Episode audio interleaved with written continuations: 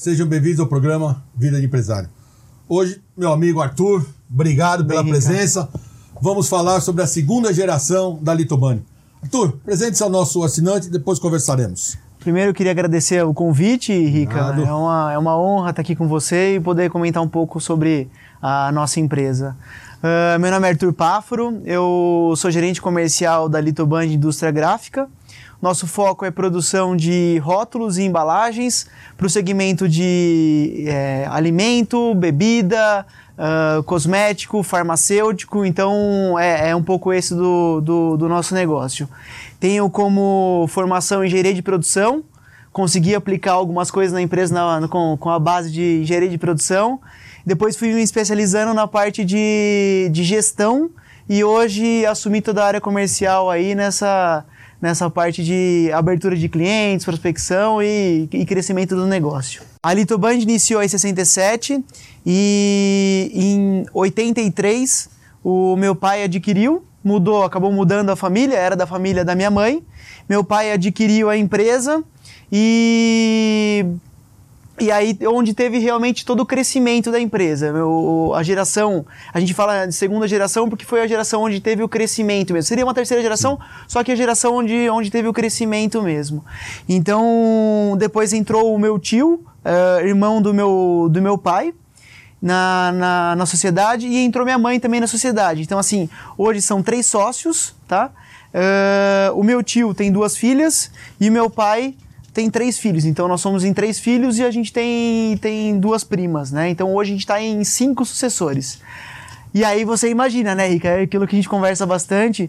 Uma empresa em que três se entendiam, agora cinco vão precisar se entender e reportar aos três sócios anteriores o tempo inteiro. Quando foi que eles começaram a pensar em entrada dos filhos, né? E quando foi que eles começaram a pensar em sucessão? Não é fácil você falar em sucessão para dono de empresa familiar. Nós sabemos disso, conhecemos os donos, mas quando é que isso começou a acontecer? Quando é que eles começaram a pensar nisso? E depois pensando como é que vocês enxergam isso. Vamos lá primeiro. O, o pensamento de- dos, dos filhos assumindo o negócio já é algo que vem há bastante tempo. Ah, a ação de, de começar a colocar em prática o, a estrutura da, da empresa, a gente eh, começou mais forte há, há três anos atrás. Nós começamos com, nós buscamos apoio da Fundação Dom Cabral, eh, através de um programa de, de gestão por excelência que eles têm, que é o, que é o PAEX, né? E, e dali a gente começou cada vez mais profissionalizar a empresa, a gente começou a estruturar os processos, cada vez mais ah, ter indicadores ah, tangíveis. Então a gente começou né, essa- com essa estrutura. E com a profissionalização a gente identificou a necessidade de, de tra- trazer uma consultoria focada em família. Então a gente viu que não bastava você ter todos os indicadores na mão se a família não se entendia. Então foi, foi bem nessa, nessa transição. Ah, como eu comentei, os três sócios ah, se entendem bem, se entendem muito bem e tem muita paixão pelo negócio. Né? Então, como você passa o amor, como você passa a paixão para os sucessores. Então, não basta você ter uma empresa lucrativa, uma empresa em que os funcionários se dão bem, se os sucessores não se dão bem ou se os sucessores não sabem a função dele no negócio. Porque sucessão é uma coisa, porque eu- o que a gente vê é que sucessor é sempre muito bem formado, Sim, muito bem qualificado, sim. fala vários idiomas, conhece o mercado mundial muito bem, mas na maioria das vezes não tem a paixão, não tem aquela paixão no olho, não tem aquele negócio. E o grande problema que todo dono de empresa diz, vamos ver se vocês concordam, porque eu conheço a família, conheço os cinco. Conhece bem, né? Conheço bem.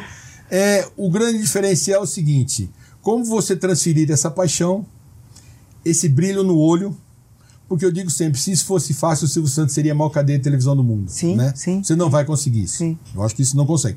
Mas é, o importante, que é o que você estava falando agora, é como você fazer com que esses cinco tenham uma união com o que a primeira geração, vamos chamar assim, esses fundadores tiveram, é, esses três têm hoje. Porque é muito difícil. Porque você não vai pelo estudo, pela formação. Você vai pela união, porque você não vai pelo poder, pelo ego. né? É uma questão de união. Você transferir isso para baixo é um pouco mais difícil. É difícil. E como é que vocês enxergam isso?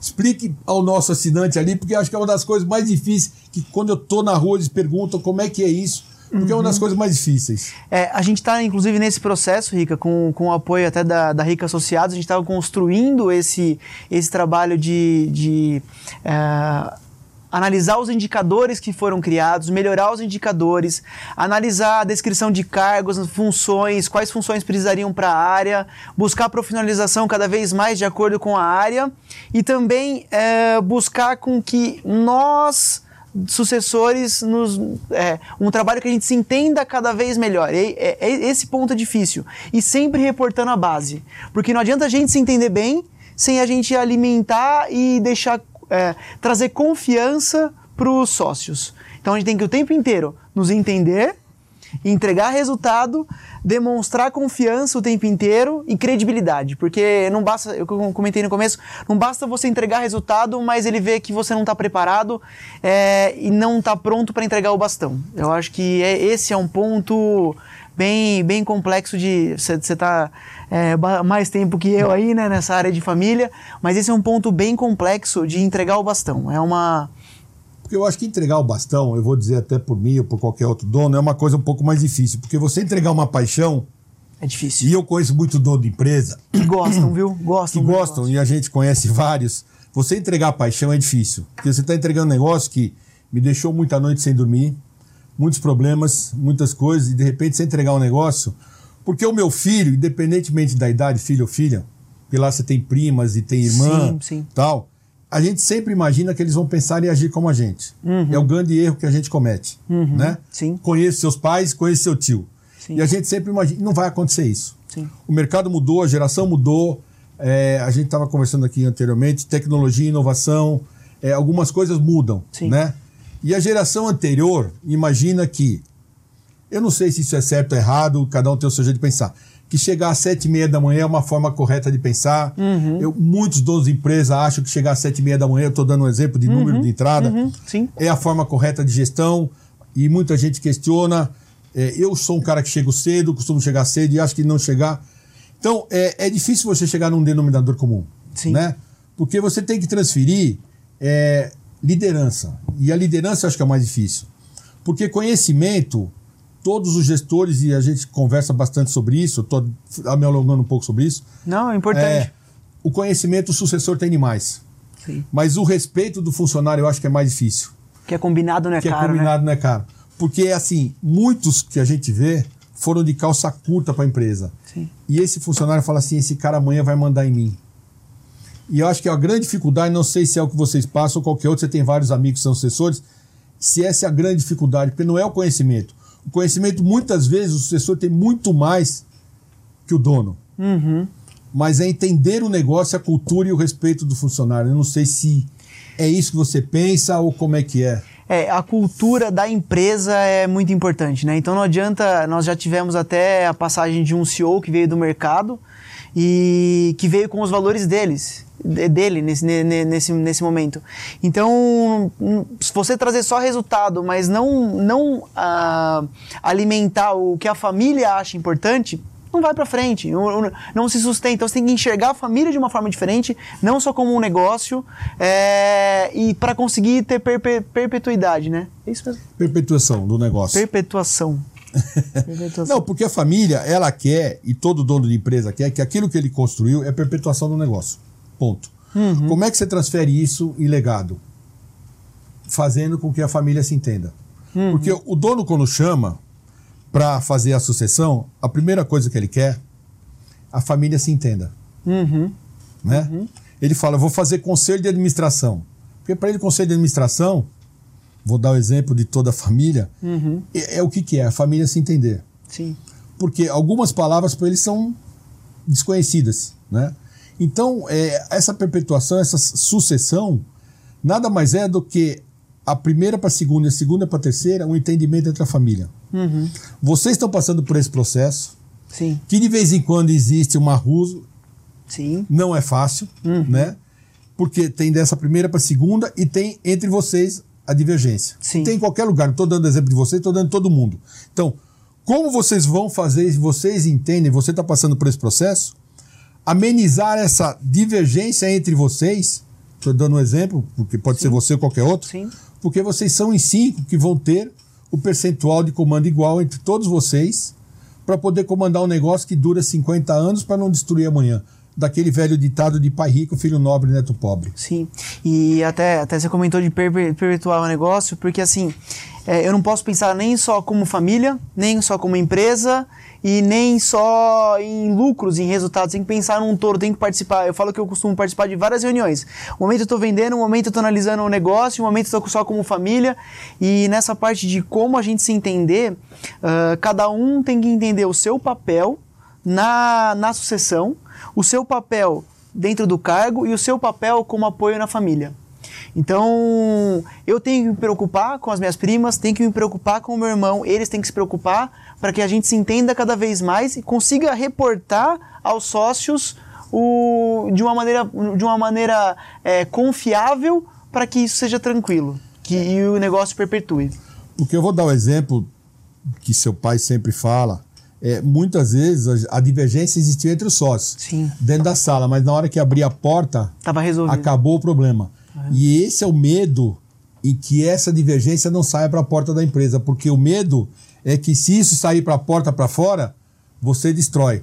Sim. Porque o ego entre os sócios mata o negócio. Sim, sim. Mas isso é uma questão. Então, meu amigo, nós estamos chegando no final do nosso programa. Eu queria que você desse as suas Nossa, rápido. considerações finais. Eu falei que 15 minutos.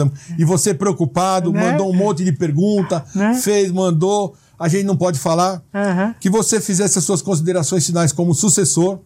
O que você daria de conselho, porque você passa por isso. Aham. Tem sócios que você não escolheu Aham. e que todo sucessor não escolhe. E eu pergunto a alguns irmãos: você seria sócio do seu irmão? 99% diz que não, mas não tem jeito. É, qual a sua observação que você faria ao nosso assinante que você daria? Acho que primeiro eu buscaria entender do negócio. Eu acho que é, entender tão bem quanto os sócios, quanto os criadores é difícil, mas busca entender o negócio, busca entender como você pode trazer inovação para o negócio como um todo. Depois você tem que buscar como reportar através de indicadores, através o que, que eles se sentem confortáveis. É, às vezes é só um faturamento, às vezes é só a abertura de região, às vezes é só a abertura de clientes traga o que, o, o que os sócios se sentem confortáveis para dar continuidade no negócio. E o principal, valores da empresa e entendimento como família. Eu acho que esse, que esse é o principal principal é, link aí que precisa Você ter. ouviu bem os sócios da geração acima, né? Né? Porque isso é o que eles buscam realmente entre Sim. os cinco. Porque eles acham que se conseguirem isso, eles conseguem manter o negócio da empresa. Arthur, eu te agradeço, de verdade. Obrigado, Rica. Obrigado. Viu que acabou o estresse, como é fácil falar? Aham. Vou te entregar um livro de presente. Muito obrigado. Muito obrigado. Bacana. Que fique aí, obrigado por tudo, bom, pelo carinho, mesmo. pela atenção de você ter vindo, pelo trânsito. Né? Agradeço a oportunidade. Obrigado por tudo. Se você quer ver esse e outros programas, veja o nosso site, inscreva-se no nosso canal e deixe o seu like. Muito obrigado e até a próxima.